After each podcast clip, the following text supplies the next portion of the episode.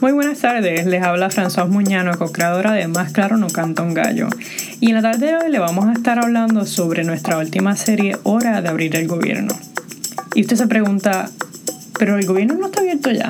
Tenemos hoy con nosotras Isel Macé, co-creadora de Más Claro No Canta un Gallo y fundadora de Sembrando Sentido, que nos va a estar hablando un poquito más en detalle de por qué es hora de abrir el gobierno.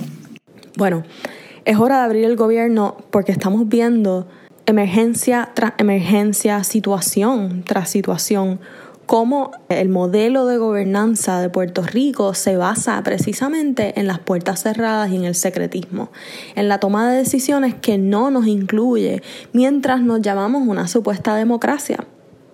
Y este secretismo del cual estamos hablando eh, es el mismo con el que se está manejando la pandemia, lo que imposibilita que nosotros obtengamos datos públicos, que podamos desarrollar una opinión informada y participar de los procesos de gobierno.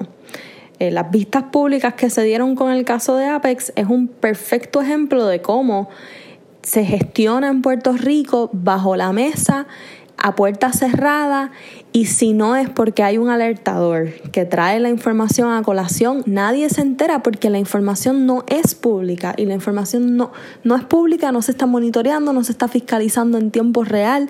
Entonces estamos creando un ambiente, un contexto en donde el gobierno tiene toda la discreción de hacer y deshacer a su antojo y evidentemente no estamos en un contexto de apertura gubernamental, no estamos viendo una mejora, un progreso respecto a, abrir datos, a, divulgar información, a facilitarle la misma al pueblo que la exige, etc. Antes de continuar, François, yo creo que es importante que hablemos de lo de lo que realmente es un gobierno abierto. Nosotros nos basamos en las definiciones de la OCDE, de Open Government Partnership, que es la Alianza para el Gobierno Abierto, entre otros, que establecen que para tener ese gobierno abierto necesitamos tener unos componentes bien específicos. Necesitamos la transparencia de los gobiernos sobre sus funciones y sus acciones, la accesibilidad de información y servicios de, ese gobierno, la disponibilidad del gobierno para responder a nuestras ideas, nuestras necesidades y nuestras exigencias y la colaboración pública, o sea que nosotros no solo tengamos la oportunidad de participar, sino que también participemos.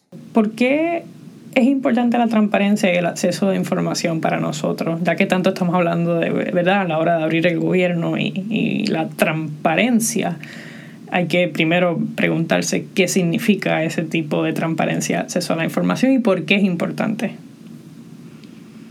cuando no hay un gobierno abierto, cuando, cuando no tenemos este sistema establecido, ocurren varias cosas. Primero, si tú no tienes información, pierdes tiempo, dinero y la posibilidad de hacer cosas que rindan mayor fruto. O sea, una de las consecuencias de la falta de información es que crea ineficiencias en el gobierno y en su desempeño como proveedor de servicios.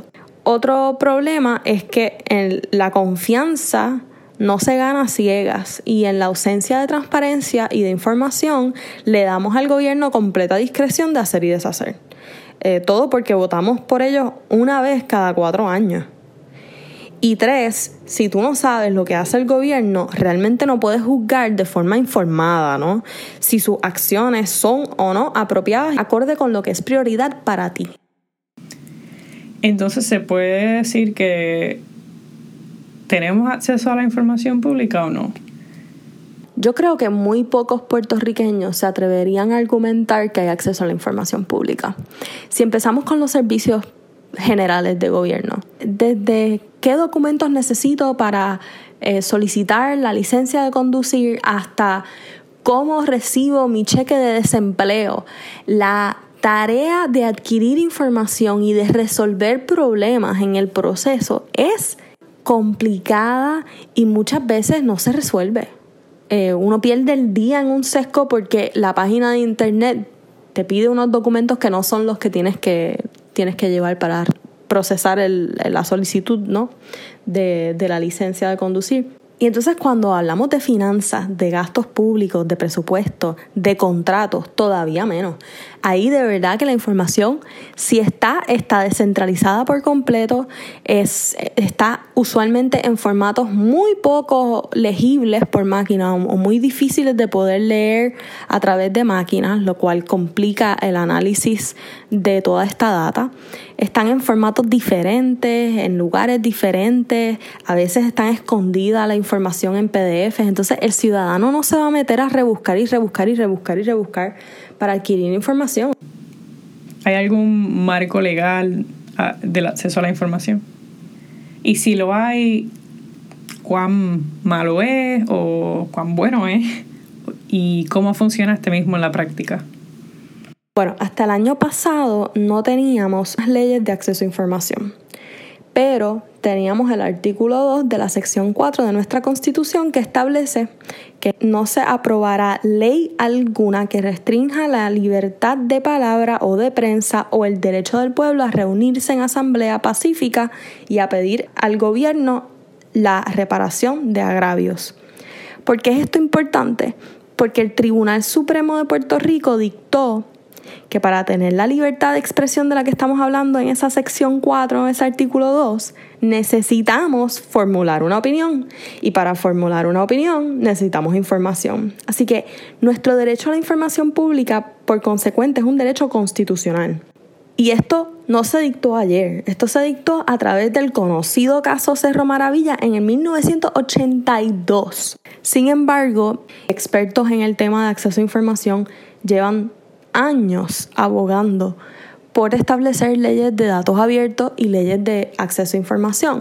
¿Por qué? Porque el derecho no necesariamente, el derecho constitucional no, no necesariamente establece el proceso. Además de que muchas veces lo que ocurre y lo que ocurría es que para poder garantizar ese derecho teníamos que recurrir a un recurso de mandamos. Y cada vez que tú vas a las cortes a exigir información pública, tú te puedes estar gastando en abogados entre 5 y 10 mil pesos. Lo que hacía que, que en efecto pues adquirir información fuera complicado. Así que desde hace ya varios años se está abogando por leyes que realmente establezcan un proceso mucho más amigable eh, y protector de ese derecho constitucional.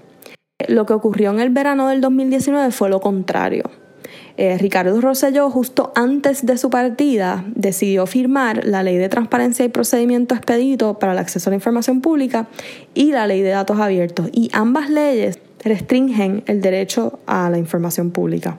Cuando se aprueban estas dos leyes, que para nosotros eran era seriamente preocupante, nosotros decidimos que debíamos abogar por asegurarnos que una entidad internacional independiente con una metodología que se utiliza a nivel global pudiese evaluar estas leyes para que nos pudiese ayudar a alzar la voz sobre la problemática, las problemáticas que tienen las leyes y para que también pudiese colaborar con nosotros en el esfuerzo de definir ciertas recomendaciones, etc. Así que nosotros, eh, a través de la red de transparencia, eh, comenzamos a hacerle el acercamiento al Dr. Toby Mendel, que es director ejecutivo del Center for Law and Democracy. Esta organización tiene el reconocimiento internacional y de organizaciones también con mucha reputación como UNESCO y el Banco Mundial para llevar a cabo un ejercicio de evaluación sobre las leyes de transparencia y de acceso a información utilizando la metodología del índice de RTI, el Right to Information o en español, Derecho a la Información. Bajo esta metodología nosotros quedamos en el puesto 87 de 128 países. O sea, en el tercio menos favorable de los países evaluados e incluidos en el índice, colocándonos al lado de países como Níger, como China, como Marruecos.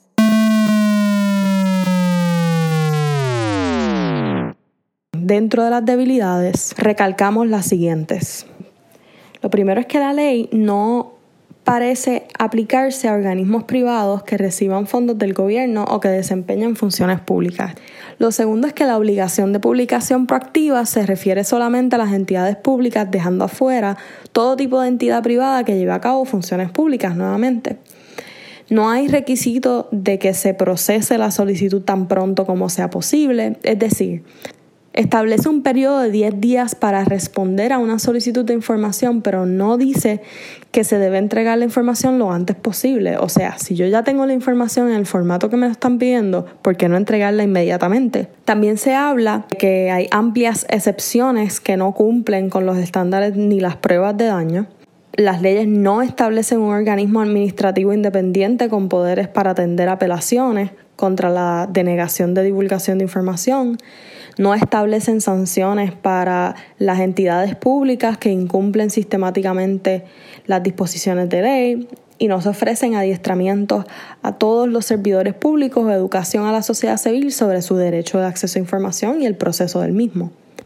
Dentro de las recomendaciones también recalcamos algunas de ellas como que la ley debería aplicarse a todos los organismos que reciban fondos públicos o desempeñen una función pública, que la publicación proactiva establecida en el artículo 5 de la Ley de Datos Abiertos debería extenderse a todas las entidades cubiertas por la ley, en vez de solo a los organismos gubernamentales, que el artículo 8 debería enmendarse para eliminar el costo como razón para no promover la información en el formato preferido por el solicitante, que la ley debería disponer que se responda a las solicitudes tan pronto como sea posible, con el límite de 10 días laborales como término máximo, que todas las excepciones deberían supeditarse a una prueba de daño, a la prevalencia de interés público y deberían ejercer la divulgación parcial cuando se necesite eliminar datos específicos que sean confidenciales que la ley debería establecer el derecho de los solicitantes a radicar una apelación ante un organismo administrativo,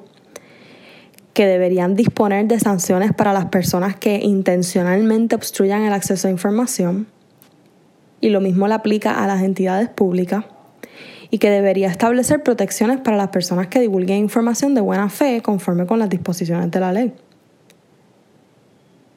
La ley debería ordenar adiestramiento para todos los funcionarios y debería establecerse un organismo central que sea responsable de garantizar la adecuada implementación de las reglas de RTI.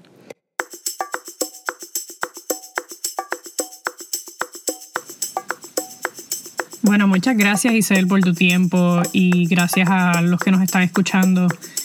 Creo que esto es algo importante que todos debemos de estar conscientes, más bien cuando es el dinero que nosotros estamos pagando en, nuestras planillas, en, nuestras contribuciones. Básicamente es este dinero que, no estamos viendo el detalle de dónde se está utilizando y nosotros como pueblo tenemos ese derecho de, saber esa información y de tener esa transparencia.